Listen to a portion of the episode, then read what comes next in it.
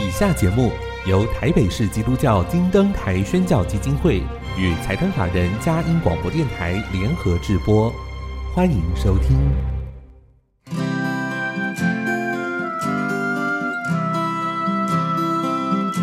在现代紧凑的生活节奏里，以爱建立和谐的家庭生活，以喜乐专业的态度投入服务。一起营造你我的美丽人生，成为一个快乐又丰富的译文生活家。译文生活家，本节目是由林森南路礼拜堂社团法人中华民国合家欢协会、佳音广播电台联合制作，欧林静主持。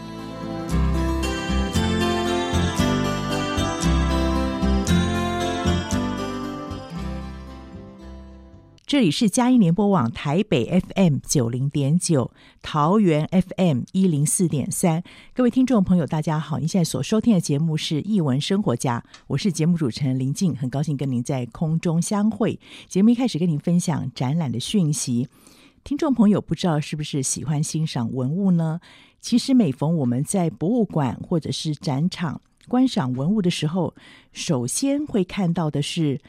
造型或者是上面的一些纹饰图样，但是如果我们对这个文物可以多一点了解它的时代背景，或者是它的一些技术功法，或许我们就更能掌握文物的风格。在这边要跟您推荐十八世纪中国最具代表性的瓷器，也就是康熙、雍正、乾隆期间，当时材料的研发、使用，还有三位主政者对官窑不同的诉求，所以形成了三个阶段的风格形式。这个展览风格故事法兰彩瓷特展。正在故宫博物院北院展出，它时间其实由去年开始到今年的十二月三十一号为止，非常难得的机会，推荐给您。风格故事法兰彩瓷特展在故宫博物院北院展出，到今年的十二月三十一号为止，喜爱文物的朋友们千万不要错过喽！分享完这样的展览之后，今天又到了我们好书分享的时间，音乐过后开始我们的访问。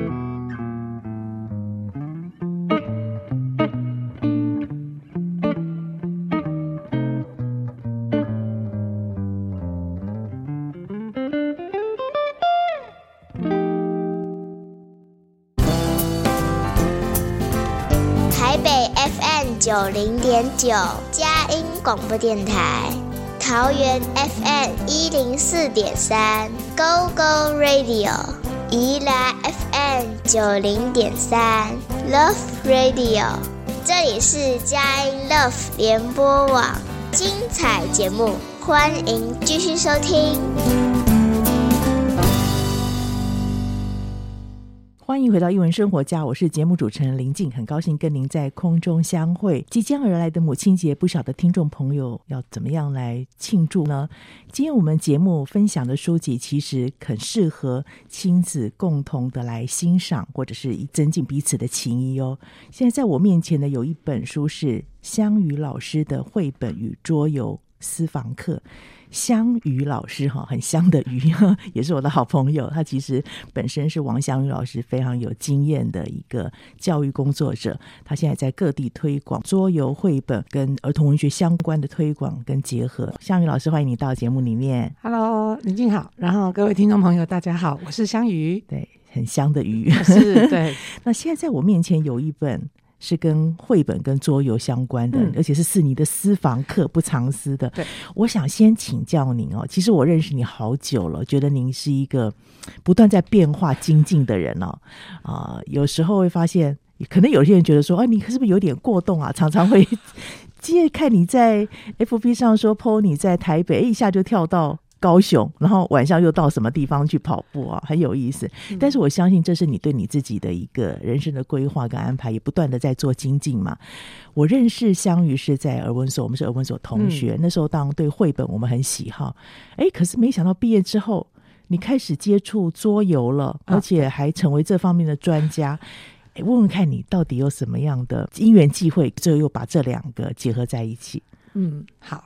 这这个是真的是一个很很美好的一个过程哈，嗯、就是我当时我记得我那念书的时候，我还在幼儿园工作，嗯、我在当幼儿园的园长，然后因为学校做绘本教学，对，所以我需要出来对于这个部分有更专业一点的学习啊，嗯、所以我就来念儿文所。那毕业之后没几年，其实我就离开幼儿园了，我就自己创业。创业。那会接触桌游，其实也是一一开始为了用在亲子的互动，嗯。哦，就是学校里面常常要办一些亲子活动。对，那过去都常请家长来学校看我们教学啊，嗯、看孩子在课堂上的表现啊，还不就是运动会啊？是。那我总觉得想要来，就我就是太过动了，就想要玩一点新鲜的，做一点不一样，做一点不一样的。那我自己。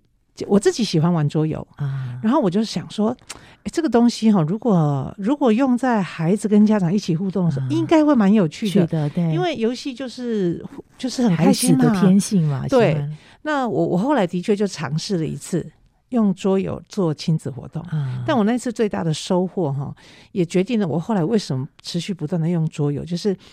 我在那一次亲子一起玩桌游的时候，嗯、我发现哇，原来在游戏当中，我可以看到他们亲子互动的一些模式。嗯，那这些模式有可能就是造成他们在互动的时候有一些可能是摩擦啦，嗯、或者是说可能会有一些嗯冲突啦、矛盾的地方。嗯，哦，我那个当下很震撼是，是哇，我原来我从让他们很自在的玩游戏的时候，嗯、可以看到很多。亲子互动当中很真实的那一面，那一面，对对，那那个就反映了大人跟孩子自己各自内在的状况。对，那也是因为这样子，所以后来我开始不断的去接触各式各样不同的游戏啊。那当然越接触越多之后，就觉得哇，它真的是非常的应用的范围很广。是是，然后。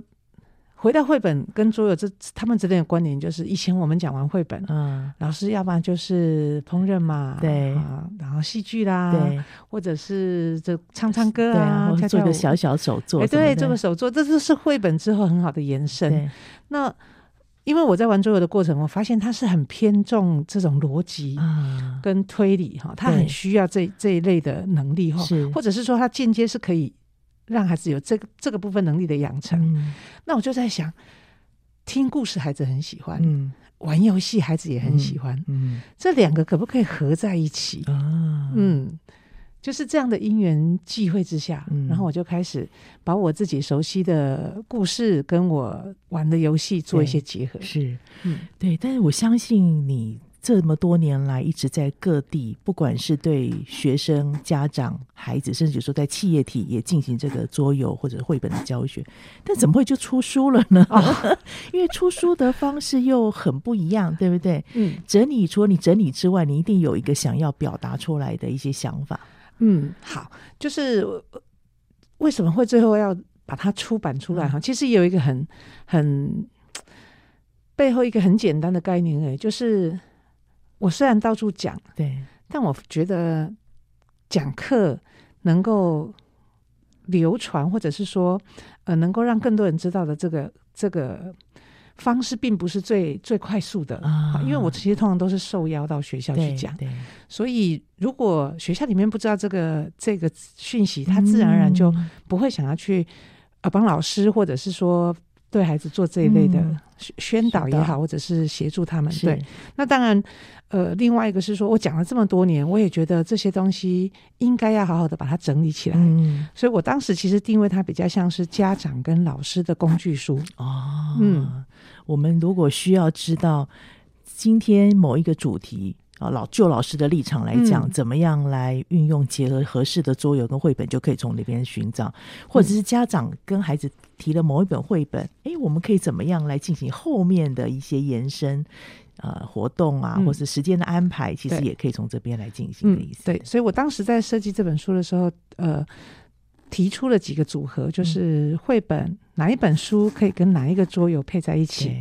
那如果你讲这个故事的时候，可以从故事里面跟孩子有哪一些讨论啊？好，就看完故事，我们总是跟孩子做一些讨论。那接着怎么样带入到游戏里面，好让这两个是很顺畅的衔接。是。那游戏除了本来桌游的规则之外，我在书里面还附录了很多是。老师可以做的一些游戏的变化或课程里面的结合哦，了解，嗯、所以就刚好进到我们这本书的架构，对不对？嗯、当时架构设计的一些想法跟理念，嗯，可以跟我们更细的一些讲或者是一些举例说明。嗯，我一开始的时候，其实当然要先跟大家。交代一下哈，说明一下，哎，为什么绘本跟桌游要放在一起？对，他的学习力。对，然后很多老师也会好奇呀、啊，那老师你是怎么样去找到这些书跟游戏的？好、啊，所以其实我自己也简单的归纳了几个书跟游戏结合的方式哈、嗯。所以这里面我有提到，呃，绘本跟桌游的结合的模式。如果这个概念通了，其实老师们自己就可以尝试着做自己的组合。组合对。那接着后面当然我就提了好好多个，就是。呃，游戏跟书的组合，嗯，依据我前面的四个主要结合的方式，嗯，然后就分别举了一些例子。对，嗯，那接下来后面有一个很重要 Q&A 时间，对不对？哦，而且我发现你这个 Q&A 时间基本上都是在孩子或者家长在陪伴孩子，老师在寻找合适绘本的时候，常会遇到的一些问题。对，就是其实这本书整体来说，就是我这几年在。外面跟家长也好，跟老师分享的时候，所有会碰到的情况，我再把就做了一些整理，然后放在这里哈。所以后面那个 Q&A 是很实战经验的哈，当然也是很多家长或者是老师他在第一线要执行的时候，他会对他会不知道怎么下手也好，或者说他会碰到的一些困扰。OK，对，所以听众朋友推荐给您哦。香雨老师的绘本与桌游私房课真的不藏私哦，从当中你可以看到好多一些想法跟老师这几年来的教学经验，现场啊，不管是亲子或者是一些实习上面，老师们他们的一些互动分享。那老师请教您，就是在您寻找这个书跟绘本结合的过程当中，出版之前呐，我们很好奇、有没有碰到什么样的困难，或者是遇到什么样很难忘的一些经验哦。我我觉得要出版这本书哈，就是我最后要首首先要回头来先很感谢，就是毛毛虫的杨茂秀老师哈。那因为最后这本书是在毛毛虫基金会呃出版的毕业论文指导老师，对对对对对，好杨杨老师。那杨老师一开始也是对于桌游其实。呃，不是那么觉熟悉，对，他觉得嗯，这个东西跟绘本哈，到底是怎么一回事？这样子，他是学哲学很重重视，对对对，他会开始想很多哈，包括像他前面在推荐序里面写的，那是超有趣的哈。那我这本书要出版的时候，其实呃，的确有很长的故事哈，也就是这本书的书稿完成之后，在很多的出版社 流浪过，嗯，好，那我我当时其实也没有太气馁，我都觉得哇。这个现在碰到的这些呢，都是将来的故事。没错，我回想起来，就是他这么不容易才被出版啊。因为第一个，当时我自己本来就不是知名的作家，嗯，那这本书之前我也没有其他的正式的出版品的作品，对，所以我觉得我很能够理解一开始要。出版一本正式的书，哈、嗯，我我我相信会有一些考量，出版社的考量，对，对。那加上我的这个概念，绘本跟桌游的这个概念，某种程度它也算是小众，对。好，就是它可能局限在呃，会有家长啊，然后你有你有幼儿或者是幼儿老师哈，所以光是考虑到那个销售量，嗯，跟使用的对象，嗯、我觉得那又是另外一个门槛，是是。所以那个过程当中，呃，我。其实等候了蛮久的，嗯，好，就是好多出版社可能评估了之后就觉得啊，可能不适合，对。但我我自己觉得出版这本书，我很清楚他想要传递的东西，嗯，好，所以我觉得就耐心的等，对，好，等到那个天时地利人和，找到合适的婆家，对对对对对对对 对，没错。所以也很谢谢毛毛虫。哲学教育基金会这个出版社，嗯，可以帮我们出版香宇老师的这一本书，非常的不容易，嗯，而且我觉得是必要的啦，因为对很多的老师或者家长来讲，他们刚好可以透过这本书的一些。提示，嗯，或是引导，他们可以进行这方面教学。嗯、也许他们正在进行，可是不晓得怎么个有系统的延续下去。嗯、那这是一个很好的工具书、参考书，甚至我觉得是一个你的教学经验的很重要的分享。呃、对，没错，很谢谢香宇老师。我们先进一段音乐，待会可以请香宇老师在当中帮我们举个例子，嗯，好，他怎么样做一些结合？我想听众朋友在听完之后，哦，就更明白这本书这么重要。我们先进一段音乐。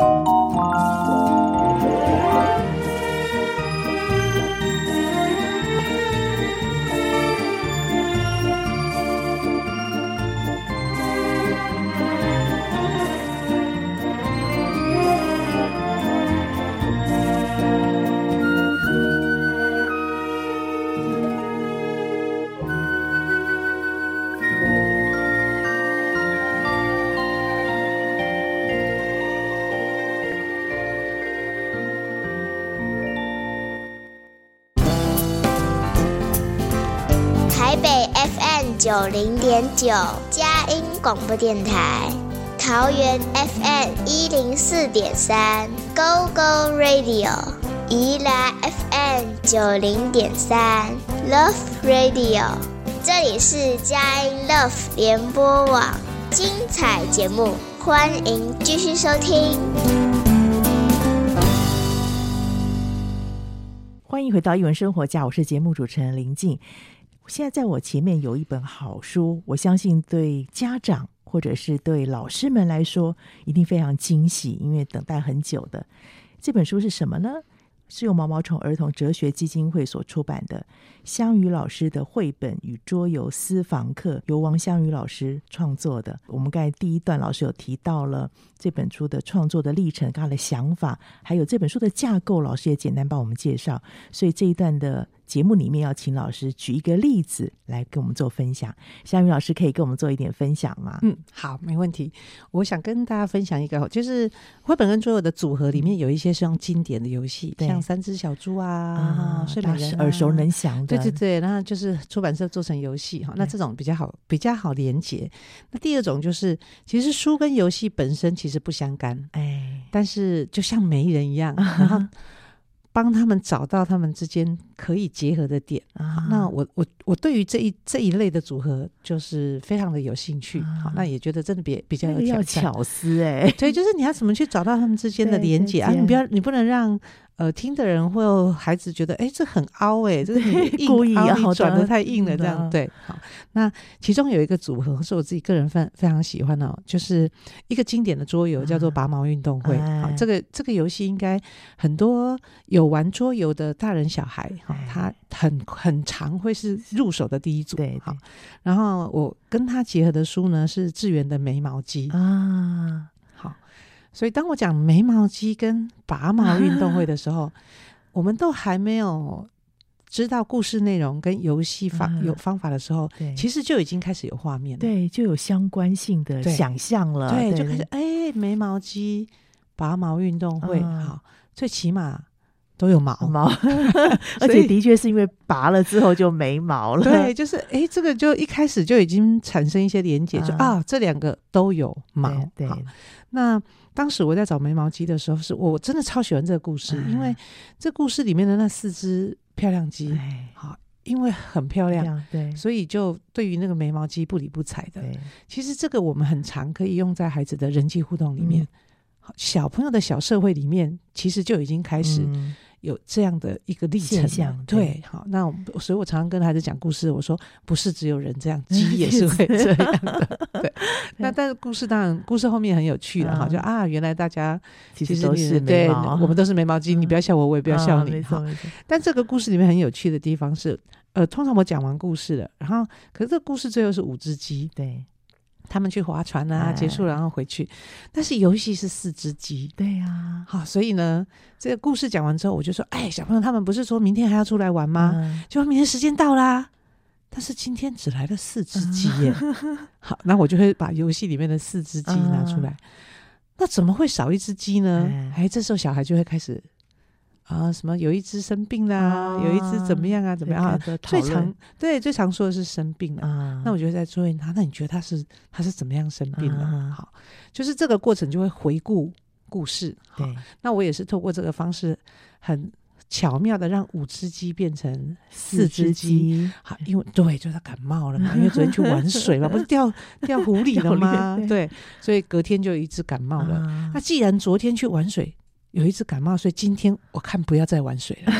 哦，刚刚好可以做这。哎，今天对，应该今天来做一点路上的，哦，陆地上的游戏好了。好，那啊，今天大家什么都没带啊，不然我们就最简单，我们来跑步好了，什么赛跑嘛，小朋友也常常这样嘛。对，就是没事就是啊，那我们就跑跑跑比赛。对，好，那所以就就引到拔毛运动会的游戏规则。啊，跑步呢，我们就要先帮这些鸡呢设跑道。哎，好，所以我们就把跑道。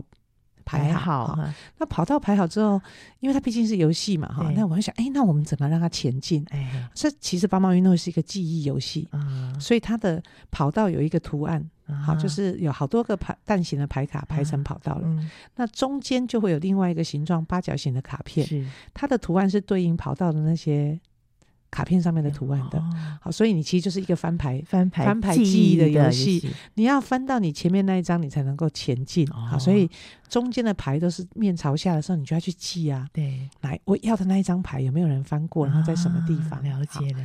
那如果你被超车了，你屁股上那一根毛呢？嗯、哦，每一只鸡都只有一根毛，好、嗯，屁股上那根毛就会被拔掉。哦、所以游戏最后就是谁收集到四根毛，谁就赢了。哦、了对，好，所以呃，我就会用这样的方式，先讲完眉毛肌，啊、然后中间转衔一下，五只鸡变成四只鸡，嗯、透过这个中间的讨论，让他回顾故事剧情，哎、然后接着就带进去。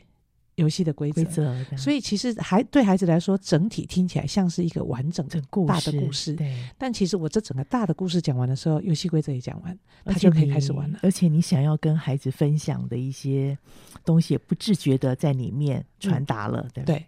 好，所以他就很顺畅的就听完故事，然后规则也讲完了，他也很清楚可以怎么做，然后他就可以开始玩了。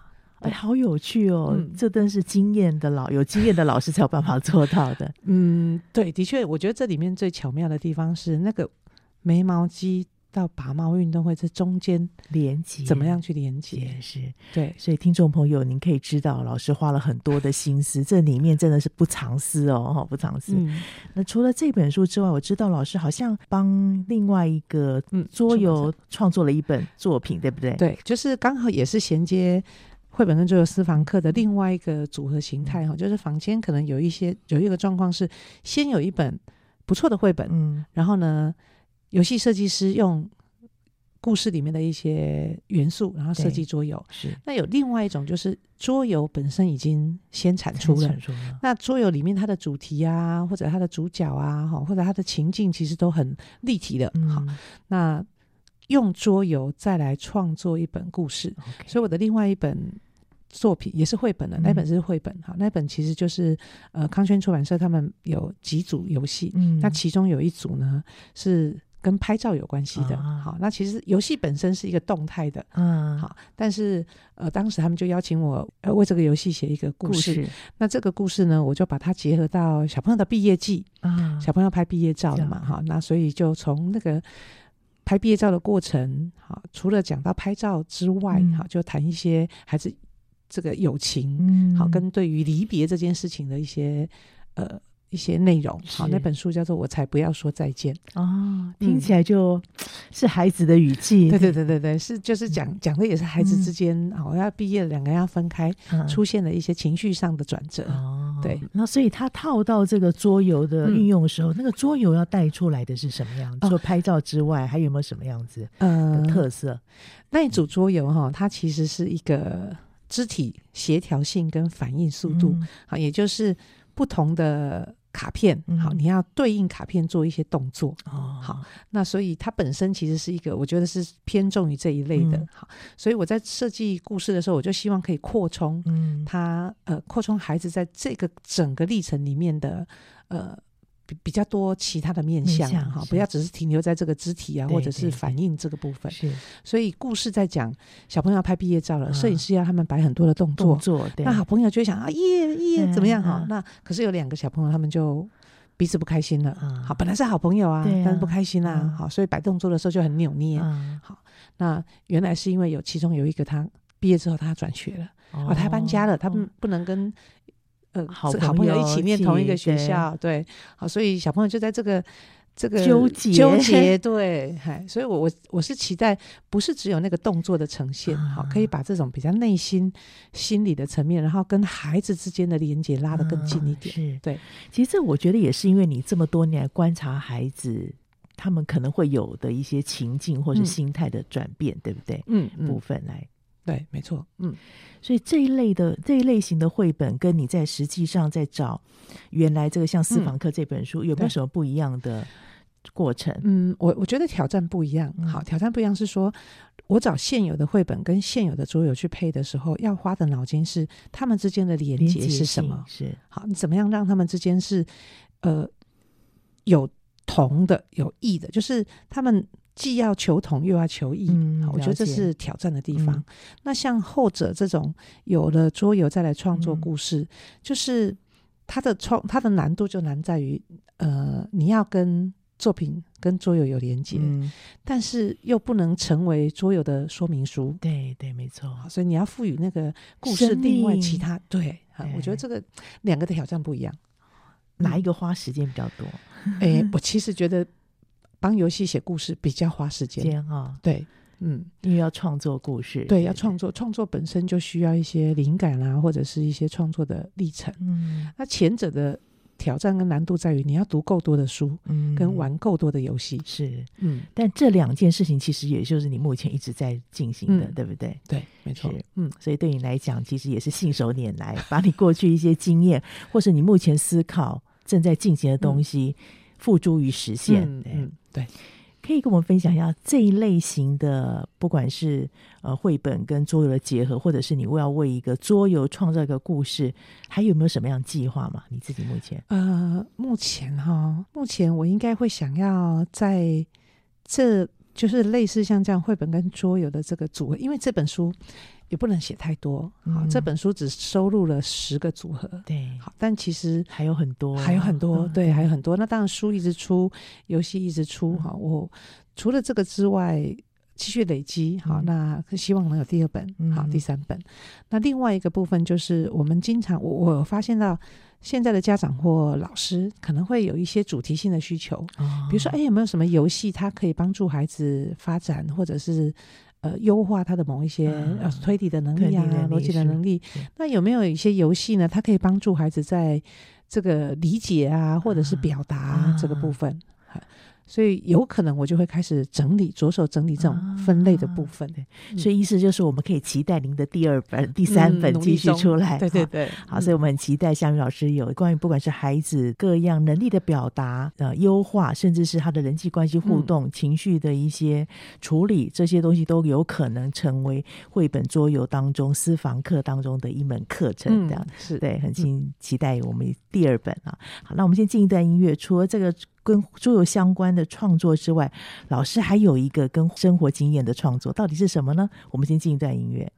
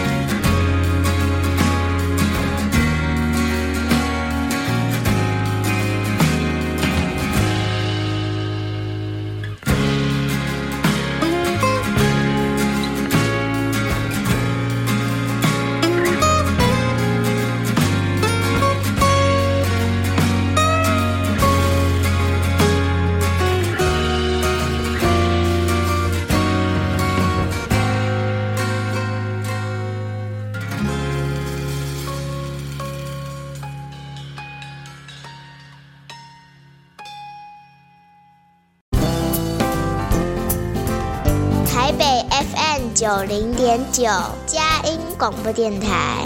桃园 FM 一零四点三，Go Go Radio；宜兰 FM 九零点三，Love Radio。这里是佳音 Love 联播网，精彩节目，欢迎继续收听。欢迎回到《英文生活家》，我是节目主持人林静。今天非常荣幸请到的是教学经验丰富而且多元化的王香宇老师来到节目分享。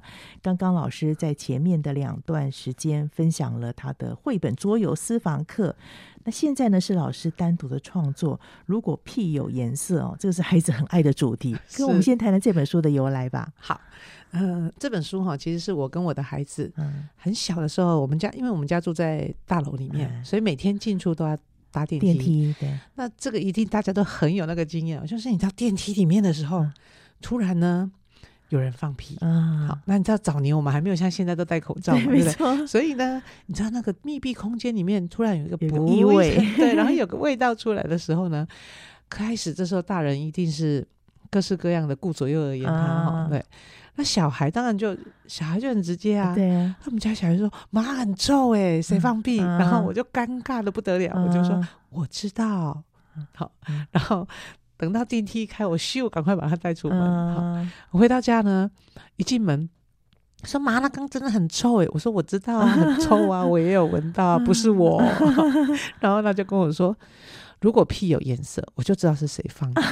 哦，是这样来的。对他，他就是这么一句话啊。如果屁有颜色，我就知道是谁放的了。啊、那当时他还小嘛，幼稚园的阶段，对，所以我就一直放着放着啊，放非常多。因为我近几年才出版的他嘛，哈对，就是我当时就突然有一天觉得哇，想到跟孩子的这一段，啊、然后于是我想，我如果把它写成一个故事，应该很有趣，幼儿幼儿园的小朋友应该会很喜欢。对，对，对，嗯。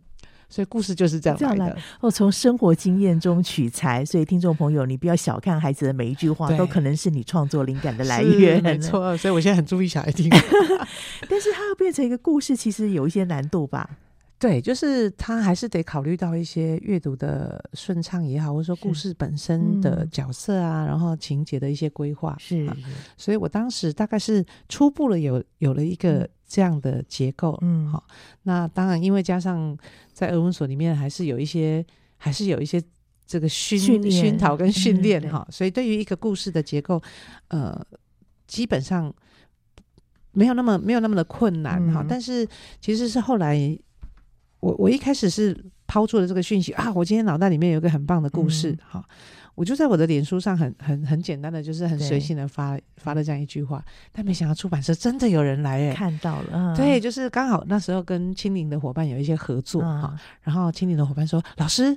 你的故事我有兴趣，那我心里想说，你都还不知道是什么故事呢，好，那于是我们就相约啊，然后就大概聊，哎，没想到他们也觉得这个议题很有趣，对，好，于是我们就展开合作。啊，所以其实我真的对青林是心怀感激哈，因为我也没有作品，是，就是在这本书之前，其实我没有作品，但这本是他们的畅销作品，但这本 这本听说后来因为刚好出版的时候，其实是在疫情期间呢，哈，然后又是本土创作哈，所以呃销售的状况还不错。也算是给出版社打了强心针，不过因为是够优质啦，才有办法。对大家其实眼光是很挑的哦，台湾读者。哎，对我我觉得台湾读者就是。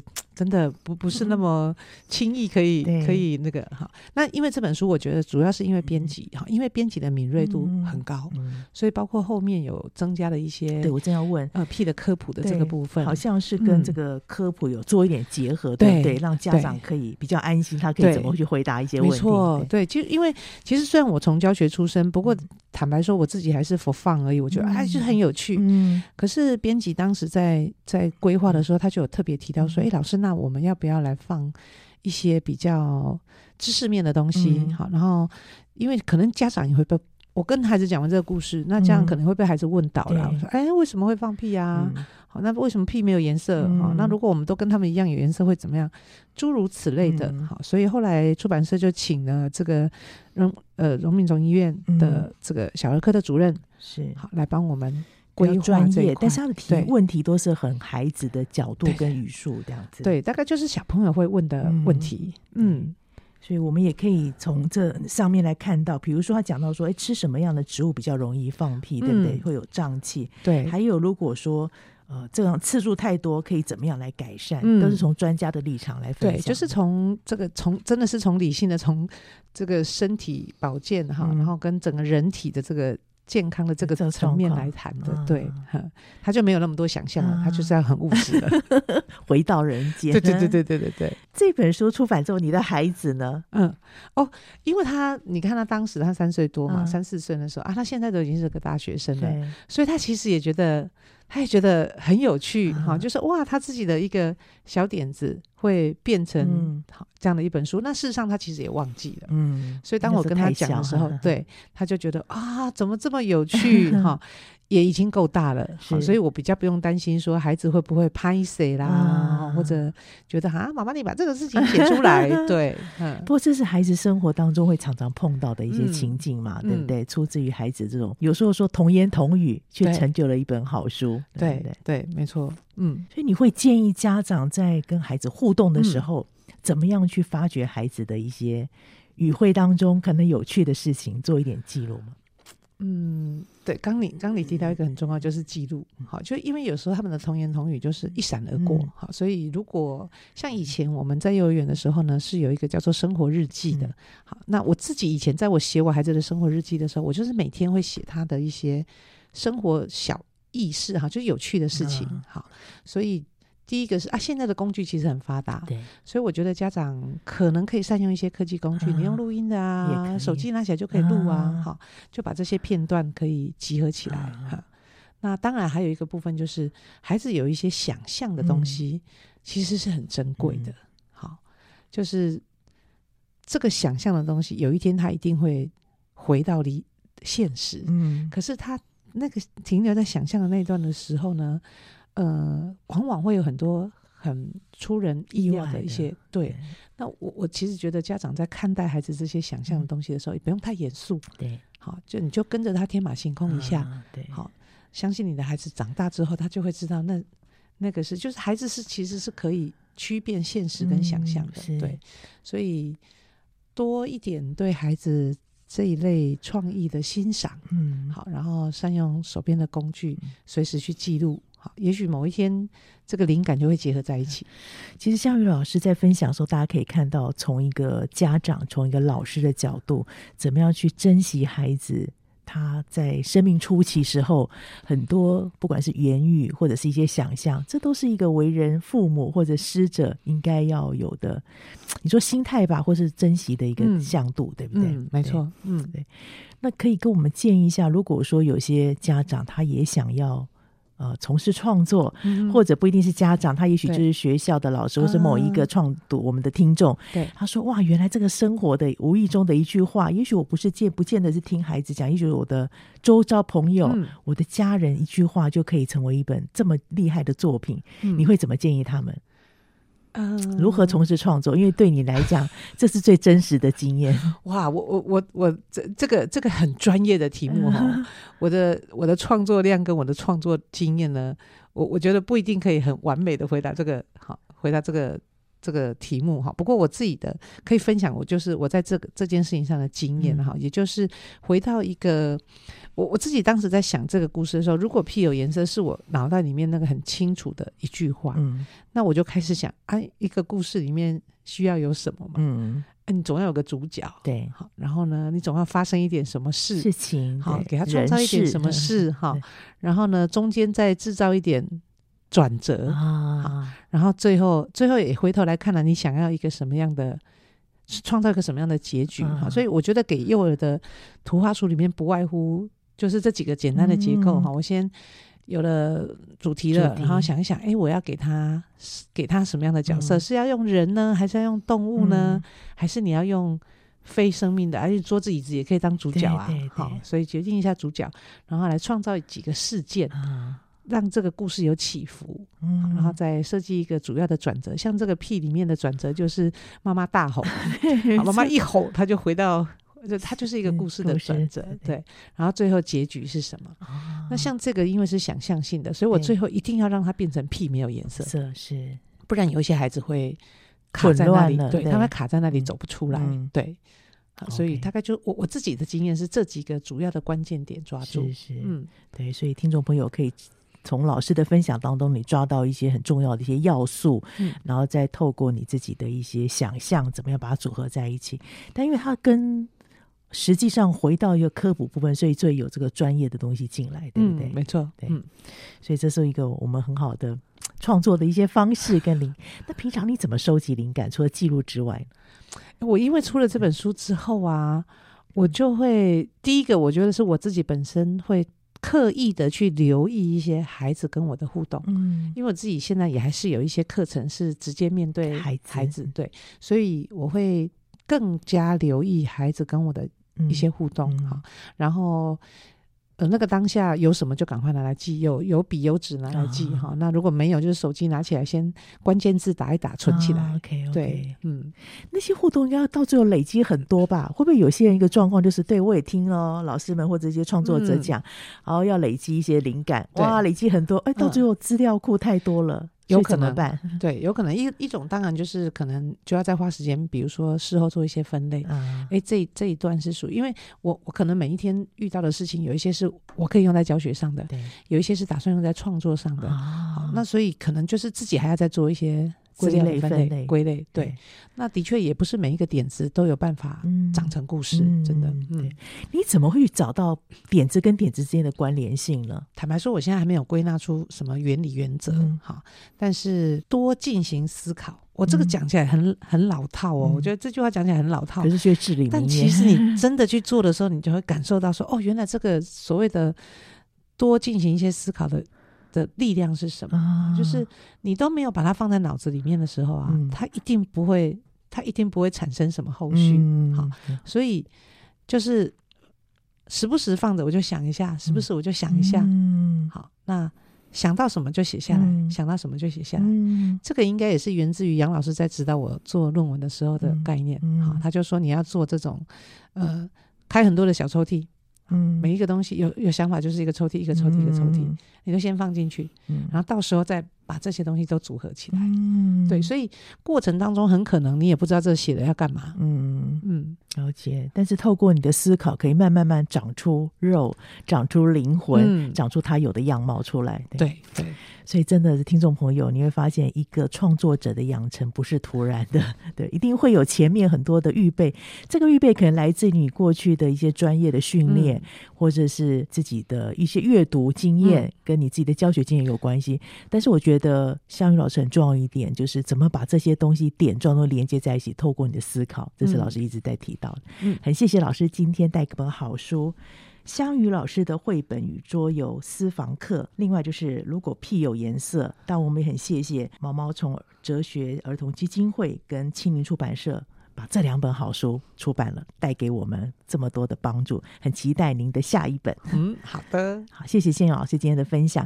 各位听众，我们今天节目到这里，首播在电台。过几天之后，你可以在我们家音联播网点选下载区，或者是 Podcast 上面也都会有，可以分享给您中南部的朋友或者海内外的朋友，啦一起享受阅读的乐趣，一起享受在桌游当中彼此增进情谊的那种乐趣。谢谢你今天收听，欢迎下周同一时间再会。